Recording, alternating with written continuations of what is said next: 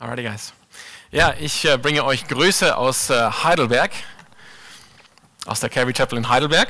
Ihr freut euch, diese Grüße zu empfangen. Ja, ich, äh, wow, Heidelberg.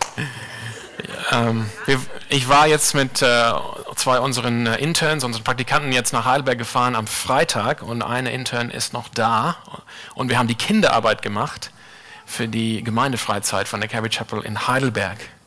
Und ich sage euch, das waren keine Prinzessen.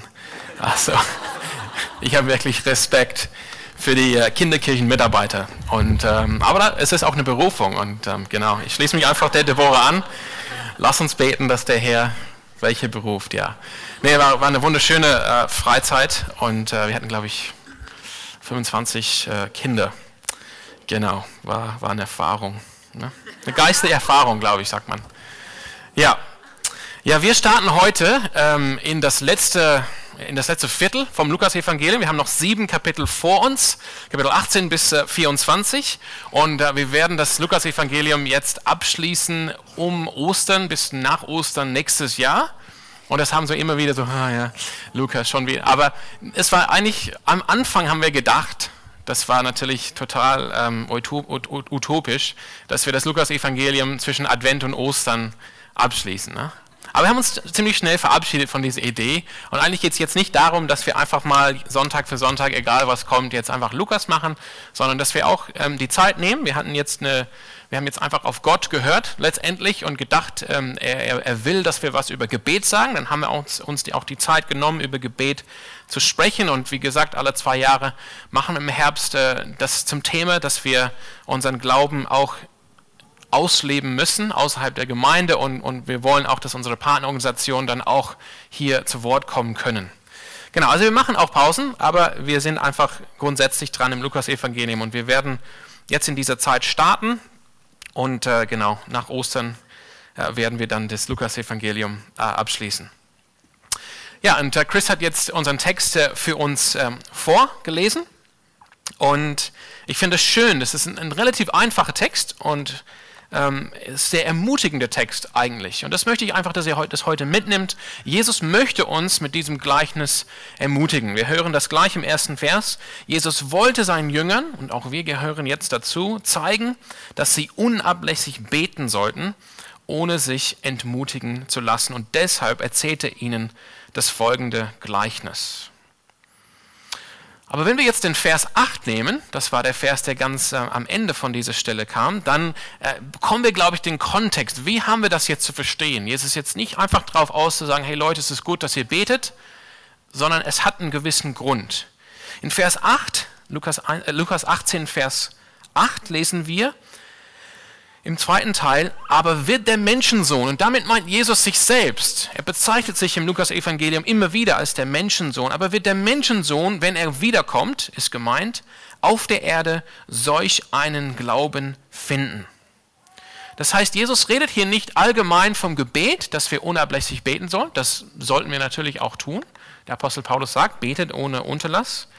Sondern es geht hier es geht hier noch um seine Lehre, wo Jesus, wo Jesus gelehrt hat, gepredigt hat über das Kommen seines Königreichs, über das, das, das Vollkommene, das Vollständige, das mit Kraft für alle auf dieser Welt sichtbare Kommen seines Königreichs am Ende dieses Zeitalters. Und das war das Thema, was ähm, von, von Kapitel 17, die Verse 20 bis 37. Und, und Alex Röhm hat darüber gepredigt, darüber gelehrt im August von diesem Jahr, kurz vor unserer Sommerreihe äh, am 11.8. Aber ich möchte einfach mit euch kurz, sehr, sehr kurz zurückblicken, dass wir einfach sehen, was hat Jesus gerade gesagt zu den Jüngern, dass er jetzt auf die Idee kommt, ähm, dass sie zu ermutigen, zu sagen, bleibt beständig im Gebet und gebt nicht auf.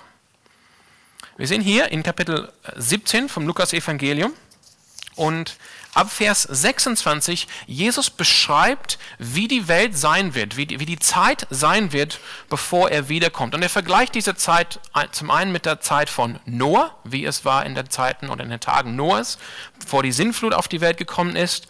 Und einmal äh, zum einen und zum anderen vergleicht er diese Zeit mit der Zeit von Lot, als Lot in den Städten auf der Ebene gelebt hat, bevor er aus dieser Stadt Sodom geflohen ist. Und dort lesen wir, äh, Lukas 17, 26.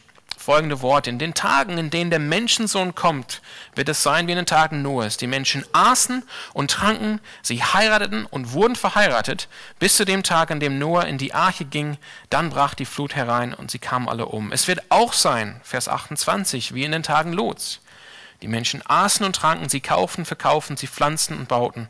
Doch an dem Tag, als Lot Sodom verließ, regnete es Feuer und Schwefel vom Himmel. Genauso, Vers 30, wird es an dem Tag sein, an dem der Menschensohn wiederkommt.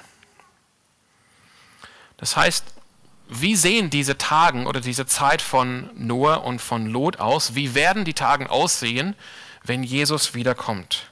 Und das, was wir aus diesem Text nehmen, es gibt natürlich andere Texte, wo Jesus einen anderen Blickwinkel nimmt, einen anderen Aspekt anspricht, aber es heißt eigentlich, das ist das normale Leben, der Alltag hier es ist einfach, ja, Business as usual, könnte man sagen. Die Leute essen und trinken, sie heiraten, sie feiern, sie kaufen, sie verkaufen, sie pflanzen, sie ernten. Es ist einfach der ganz normale Betrieb einer Gesellschaft. Und Jesus warnt uns hier noch in Kapitel 17, nicht so zu sein wie die Ehefrau von Lot, das ist halt die bekannte Geschichte. Sie sind aus der Stadt geflohen, sie hat zurückgeschaut und wurde dann verwandelt in Salz. Und Jesus warnt uns hier, nicht so zu sein. Das heißt, wir sollen nicht, wenn er wiederkommt, dann sollen wir nicht auf diese Welt, auf diese Zeit, auf, auf dieses Zeitalter, auf dieses Weltsystem schauen mit Liebe und Sehnsucht und uns danach wünschen, ich wünsche mir, ich könnte noch, noch darin verweilen, noch, noch da bleiben, noch da leben. Wir sollen diese Welt nicht, dieses Weltsystems nicht lieben, sondern, also so sollen wir nicht sein, sondern wir sollen ganz Jesus und seinem Königreich hingegeben werden. Dass wir sogar bereit sind, wie er hier sagt, unser Leben zu verlieren. Vers 33 von Kapitel 17. Wer sein Leben zu erhalten sucht, gemeint ist, wer wirklich suchen will, noch in diesem System zu leben, noch, dass es noch weitergeht auf dieser Welt, der wird sein Leben verlieren. Wer sein Leben aber verliert, Wer sozusagen bereit ist, sich ganz auf das Königreich Gottes zu konzentrieren, der wird sein Leben bewahren. Vers 33 von Lukas Kapitel 17. Und Jesus spricht dann in den letzten Versen von Kapitel 17 äh, über diese Teilung, die stattfinden wird, wenn, wann er wiederkommt. Ich sage euch von zwei Menschen, die in jener Nacht in einem Bett liegen, wird der eine angenommen, der andere zurückgelassen. Von zwei Frauen, die zusammen Getreide mahlen, wird die eine angenommen und die andere zurückgelassen. Jesus sagt uns auch an anderer Stelle Matthäus, er kommt und er, er trennt zwischen Schafen und Böcken. Das ist sozusagen die, die Warnung. Das heißt, das, was wir rausnehmen jetzt oder mitnehmen aus Kapitel 17 ist, wir müssen vorbereitet sein. Wir müssen vorbereitet sein auf die Wiederkunft von unserem Herrn und Erlöser Jesus Christus. Und warum? Weil das ist halt, das ist ein bisschen so die Kraft dieser Aussage. Eine wird genommen, der andere bleibt zurück es, ob wir bereit sind oder nicht, das entscheidet darüber, ob wir das ewige Leben letztendlich bekommen. Unser ewiges Leben hängt davon ab, dass wir bereit sind für Jesus und dass wir, wenn er kommt, dass wir mitgenommen werden und zu ihm gebracht werden, weil wir darauf gewartet haben, weil wir nicht auf diese Welt schauen mit Sehnsucht und Liebe und ich will, dass es eigentlich alles immer noch so weitergeht, sondern ich bin bereit, mein Leben aufzugeben für sein Königreich. Ich sehne mich nach, dem, nach der Ankunft Christi und wenn Jesus Christus kommt, dann nimmt er mich mit. Das ist sozusagen die, das, was wir mitnehmen aus diesem Kapitel 17. Und Jesus steht da, Anfang Kapitel 18, das ist eigentlich, also ursprünglich natürlich waren die Kapitel gar nicht drin, das ist eigentlich die gleiche Rede und Jesus liebt seine Jünger. Er erzählt ihnen diese Dinge und auch uns nicht, damit, damit wir dann einfach ähm, gelähmt werden durch Angst oder durch Furcht, sondern er sagt uns das immer wieder im Voraus. Das steht auch so im Matthäusevangelium und im Lukasevangelium in der klassischen Endzeitrede. Wir werden äh, dazu kommen im Lukas Kapitel 21. Sehe, ich habe euch das im Voraus gesagt. Er möchte, dass wir das wissen, dass wir vorbereitet sind, dass wir wissen, was auf uns zukommt, dass wir weise sind, dass wir klug sind. Das haben wir auch im Lukas-Evangelium gesehen dieses Jahr. Seid klug, seid weise. Ich habe euch im Voraus gesagt, seid bereit. Seid nicht jetzt gelähmt durch Furcht oder durch Angst, sondern ich habe es euch im Voraus gesagt und wir, wir erkennen aus anderer Stelle kostbare Verheißung, ich bin bei euch jeden Tag bis ans Ende dieser Welt. Ich werde ich werd bei euch sein, ich werde euch nicht verlassen. Das heißt, die Frage, die, die jetzt sozusagen sich, sich stellt, ist, wie können wir hier durchhalten? Wie können wir durchhalten bis zum Ende, bis Jesus wiederkommt? Und das ist auch die Frage, die entscheidende Frage, die Jesus hier stellt im Kapitel 18, Vers 8. Wird der Menschensohn, wenn er kommt, auf der Erde solchen Glauben finden? Wenn ich wiederkomme, werde ich, werdet ihr durchgehalten haben? Werdet ihr standhaft gewesen sein? Werdet ihr auf mich warten? Werdet ihr treu gewesen sein? Das ist die Frage. Werden wir treu weitermachen, treu im Glauben, am Glauben festhalten und im Glauben wandeln, bis Jesus wiederkommt? Und hier die Gefahr, von der Jesus gesprochen hat in Kapitel 17, ist das von einem lauwarmen Glauben letztendlich.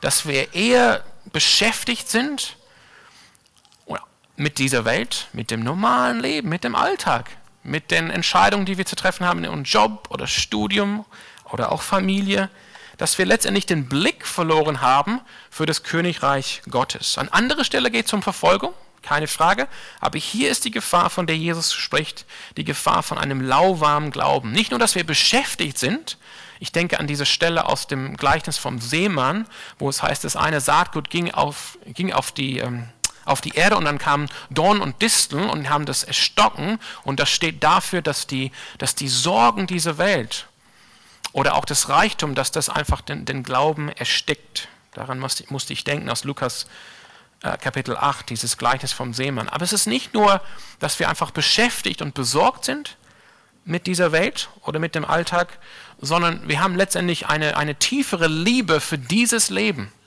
für den Urlaub nächstes Jahr, letztendlich. Oder für, genau, das ist so. Ne? Oder, oder wenn ich mein Studium abgeschlossen habe.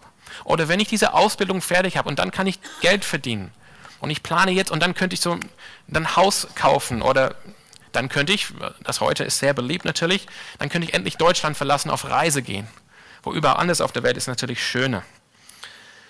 Sag ich nicht. Ich, ich wohne hier, Leute. Aber das höre ich bei vielen jungen Leuten. Na? Reise ist wirklich zu einem Götzenfass geworden. Und, und Jesus will uns hier davor warnen, durch, vor diesem lauwarmen Glauben, wo wir letztendlich mit vielen anderen Dingen beschäftigt sind und nicht mehr diesen Blick, diesen Fokus, diese Liebe haben für sein Königreich. Und, und deshalb will er uns ermutigen hier und ermutigt uns mit dem Gebet. Also wir können, wir können dieses Gleichnis auch auffassen als ein Aspekt von dem guten Kampf des Glaubens, wovon Paulus spricht, in 1 Timotheus 6 und Vers 12, wo er, wo er den Timotheus und aber auch darüber hinaus die Gemeinde ermutigt, kämpft den guten Kampf des Glaubens. Darum geht es hier, dass wir erkennen, wie die Gefahr ist und dass wir standhaft bleiben und kämpfen für das Königreich. Und die Frage ist dann, wie machen wir das? Wie machen wir das? Und die Antwort, die Jesus hier seinen Jüngern gibt in diesem Gleichnis, ist, er gibt uns die Antwort direkt am Anfang. Direkt in Vers 1 heißt es, Jesus wollte seinen Jüngern zeigen, dass sie unablässig beten sollten, ohne sich entmutigen zu lassen. Deshalb erzählt er ihnen folgendes Gleichnis. Also Jesu Ermutigung an uns, wie kämpfen wir diesen guten Kampf des Glaubens? Das ist, der Kampf des Glaubens ist jetzt nicht was Mystisches. Das ist ganz praktisch. Der Kampf des Glaubens trägt sich aus in kleinen Entscheidungen Tag für Tag in unserem praktischen Leben. Dass wir, natürlich, dass wir unsere Herzen auf sein Königreich setzen. Dass wir, dass wir uns nach, nach Jesus, ähm, dass wir Sehnsucht nach Jesus haben, dass wir ihn lieben. Wie wir, wie wir so wunderschön gesungen haben in diesem letzten Lied. Und was ist das für ein Lied für die gemeinsame Anbetung an einem Sonntagmorgen? Wir dienen aus diesem Herz, wir sind vereint in dem Geist. Das, was wir ähm, da wo wir verändert worden sind von Jesus, da gehen wir jetzt raus in die Welt und verkünden das, dass er lebt. Da, da, das bringt es auf den Punkt. Das ist der Kampf des Glaubens. Es ist keine mystische Sache, die irgendwo, irgendwo abstrakt in meinem Kopf stattfindet zwischen Zweifel und Glaube. Der Kampf des Glaubens, das ist einfach, dass wir fest, standhaft bleiben und warten auf Jesu Wiederkunft mit unserem Blick fest auf ihn und auf sein Königreich. Und das sagt Jesus hier. Im Vers 1, unablässig sollen wir beten, ohne uns entmutigen zu lassen. Und so, so geht das Gleichnis hier weiter. Ich lese es nochmal vor, ab Vers 2. Deshalb, deshalb, um, um diesen Punkt klar zu machen, hat Jesus folgendes Gleichnis erzählt. In einer Stadt lebte ein Richter, der nicht nach Gott fragt. Das ist wichtig. Es werden hier zwei Dinge gesagt über diesen Richter. Er fragte nicht nach Gott und hat, kein, ähm, hat auf keinen Menschen Rücksicht genommen. In der gleichen Stadt lebte auch eine Witwe. Sie kam immer wieder zu dem Richter und bat ihn. Also wichtig bei der Witwe ist, sie hat niemand, der ihr hilft, sozusagen Recht für sie zu verschaffen. Sie ist voll alleine. Das ist auch ein wichtiger Punkt bei diesem Gleichnis. Sie kam immer wieder zu dem Richter und bat ihn, verhilf mir in der Auseinandersetzung mit meinem Gegner zu meinem Recht. Lange Zeit wollte der Richter nicht darauf eingehen, doch dann sagte er sich, ich fürchte Gott zwar nicht, und was die Menschen denken, ist mir gleichgültig. Das wird nochmal uns erzählt von Jesus, wie dieser Richter so drauf war. Aber diese Witwe wird mir so lästig, dass ich ihr zu ihrem Recht verhelfen will, sonst bringt sie mich mit ihrem ständigen Kommen noch zur Verzweiflung. Jesus sagte, habt ihr darauf geachtet, was dieser Richter sagt, dem es überhaupt nicht um Gerechtigkeit geht? Sollte da Gott nicht erst recht dafür sorgen, dass seine Auserwählten, die Tag und Nacht zu ihm rufen, zu ihrem Recht kommen? Und wird er sie etwa warten lassen? Ich sage euch, er wird dafür sorgen, dass sie schnell zu ihrem Recht kommen. Ich möchte hier einfach mal ein paar Punkte herausgreifen für uns oder äh, aus diesem Gleichnis nehmen für uns heute Morgen. Erstens, für Jesus ist es völlig klar, er wird nicht sozusagen direkt wiederkommen nach seiner Himmelfahrt. Das höre ich immer wieder, äh, auch in der akademischen Literatur. So die ersten Christen hatten diese nahe Erwartung, Jesus würde wiederkommen, auch zu ihren Lebzeiten. Aber Jesus macht das hier eigentlich deutlich, und es steht auch hier in dem Gleichnis, nach sorry, langer Zeit, Vers 4, wollte der Richter nicht darauf eingehen. Auch wird Jesus uns ein weiteres äh, Gleichnis erzählen in ein paar Kapiteln.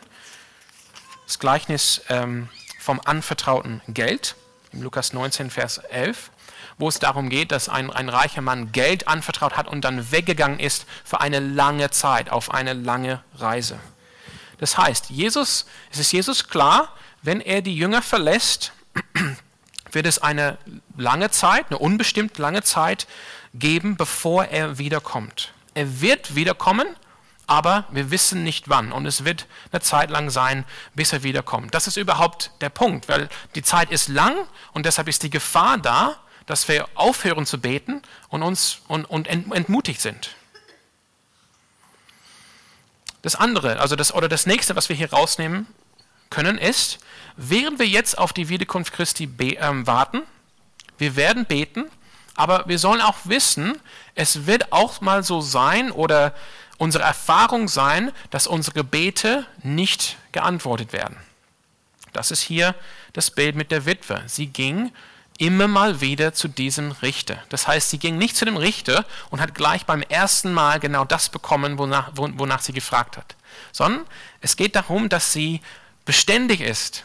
Die Witwe ist diejenige in dieser Geschichte, die unablässig im Gebet bleibt und letztendlich sich nicht entmutigen lässt. Obwohl sie am Anfang und auch nicht beim zweiten Mal und wohl auch nicht beim dritten Mal, wahrscheinlich für so einen Richter, ähm, braucht es schon mehr als zwei, drei Mal, bis man ihn dazu bringt, dass er endlich sagt, okay, ich schaffe jetzt Recht für dich oder für sie.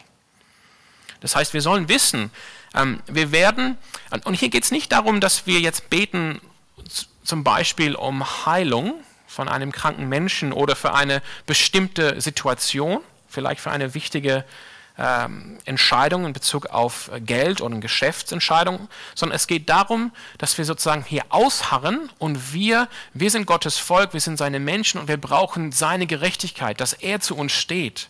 Es geht darum, wie wir stehen als Gemeinde, als Kirche in der Welt. Wie, wie, wie wir erleben müssen, wie, wie, Jesus, wie Jesu Name auch durch den Dreck gezogen wird, wie immer wieder kritisiert wird, Christen oder die Gemeinde oder die Kirche oder, oder wie immer wieder so ähm, gelacht und gespöttet wird über den Glauben an Jesus. Und wir, wir sagen, wie lange her? Schaffe du uns doch recht. Komm und zeige deine Macht und deine Kraft. Und Jesus sagt hier, hey, Wir können davon ausgehen, dass es eine Zeit lang geben wird, oder vielleicht eine lange Zeit auch, wo, wo scheinbar diese Gebete unerhört bleiben. Aber drittens, und, und das ist, glaube ich, der Schlüssel hier für uns in diesem Gleichnis in Vers 7. Jesus macht hier den Vergleich zwischen Gott und diesem ungerechten Richter. Sollte da Gott, Vers 7, nicht erst recht dafür sorgen, dass seine Auserwählten, die Tag und Nacht zu ihm rufen, zu ihrem Recht kommen. Und Vers 8, ich sage euch, er wird dafür sorgen.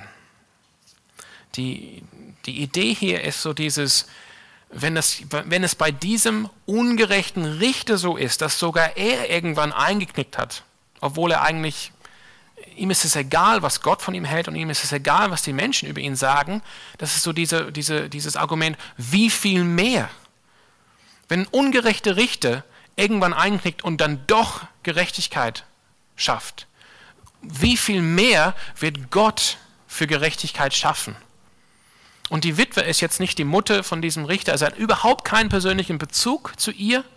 Aber in unserem Fall ist Gott unser liebender Vater. Wir sind seine Auserwählten. Also um wie viel mehr wird Gott für uns sorgen, dass wir letztendlich doch die Gerechtigkeit bekommen, nach der wir uns sehnen.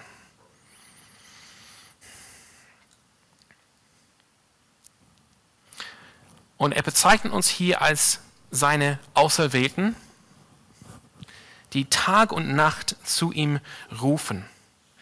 Und, und das ist eigentlich die, die Ermutigung für die Jünger und auch für uns.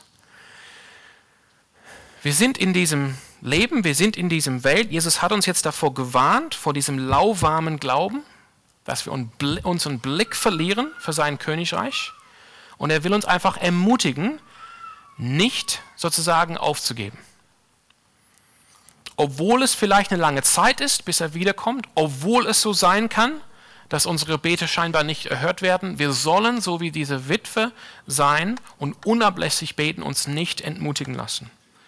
Und dann ist, dann ist dieser Vergleich sozusagen, soll so stark sein, dass man erkennt, klar, wenn schon ein ungerechter Richter irgendwann mal dann doch einknickt und Gerechtigkeit schafft, wie viel mehr wird Gott für Gerechtigkeit schaffen? Es geht darum hier, der Richter Ihm war egal eigentlich, was Gott denkt.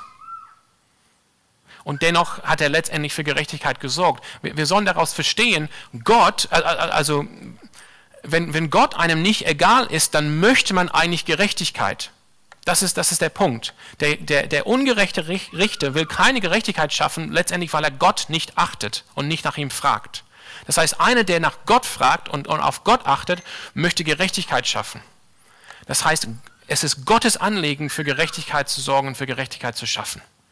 Und deshalb, wie viel mehr wird Gott selber, nicht einer, der nach Gott fragt, wie viel mehr, wie viel mehr will Gott selbst für Gerechtigkeit sorgen. Und die Witwe, das ist eine unbekannte, äh, hilflose Person für diesen Richter und trotzdem hat er überhaupt keine Barmherzigkeit. Irgendwann kriegt er ein, weil er irgendwie sonst genervt wäre. Und da ist nochmal der Kontrast für uns. Wie viel mehr wird Gott auf uns acht geben, nicht, weil wir ihm völlig unbekannt sind und völlig egal sind, sondern wir sind seine geliebten Kinder, seine Auserwählten. Auf uns hat er gesetzt seine Liebe und seine Gnade. Und darum sagt Jesus, darum betet unablässig. Es lohnt sich zu beten. Und lasst euch nicht entmutigen. Lasst euch nicht entmutigen. Also Jesus möchte uns hier ermutigen, beten, nicht aufgeben, bis er wiederkommt. Und er hat uns gewarnt, ich möchte jetzt auch so langsam jetzt zum Schluss kommen, er hat uns gewarnt, es wird eine Zeit geben, die unbestimmt lang ist. Wir werden auch Widerstand haben. Wir werden auch in der Versuchung sein, nach den Dingen dieser Welt nachzugehen, unsere Liebe auf diese Welt zu setzen. Wir werden auch dadurch sozusagen abgelenkt werden durch das normale Leben, durch den Alltag, dass wir abgelenkt werden von ihm und seinem Königreich.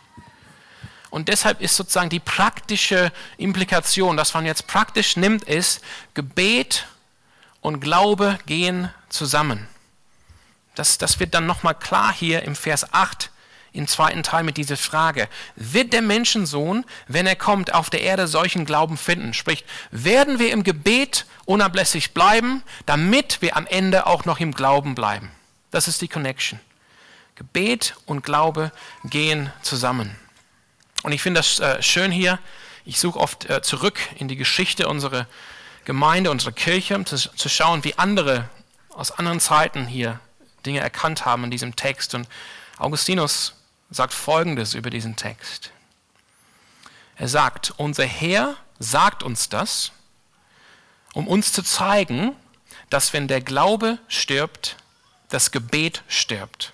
Und ich habe gedacht, nee, Augustinus, das ist falsch rum. Es geht andersrum. Jesus möchte eigentlich sagen, wenn das Gebet stirbt, stirbt auch der Glaube.